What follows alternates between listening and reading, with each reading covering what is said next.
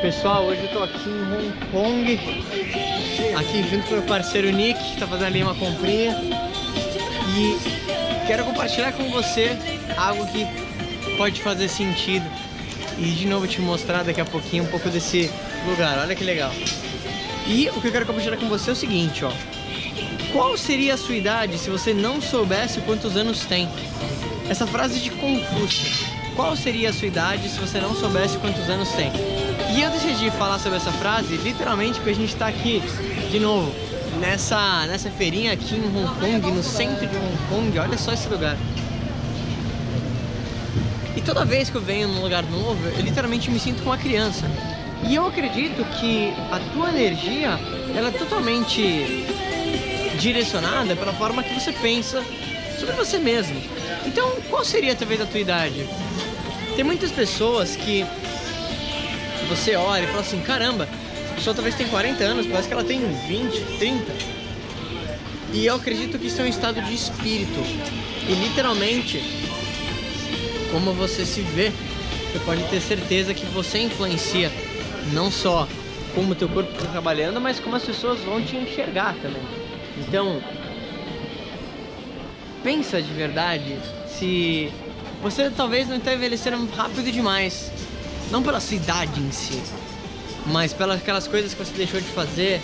Tem uma frase que eu gosto muito que é peça como adulto e espere receber como uma criança. Tenha essa fé de uma criança. Então, é, eu tô aqui de novo que nem uma criança. Minha idade hoje, agora, talvez seria 15, 17. Pela. Por estar nesse momento e quero compartilhar com você esse lugar incrível aqui.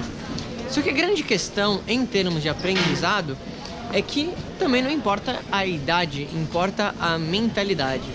Então, é, muitas pessoas me perguntam, falam assim, pô Marcos, eu sou muito jovem e talvez as pessoas mais velhas elas não seguem minha opinião, principalmente em termos de negócio.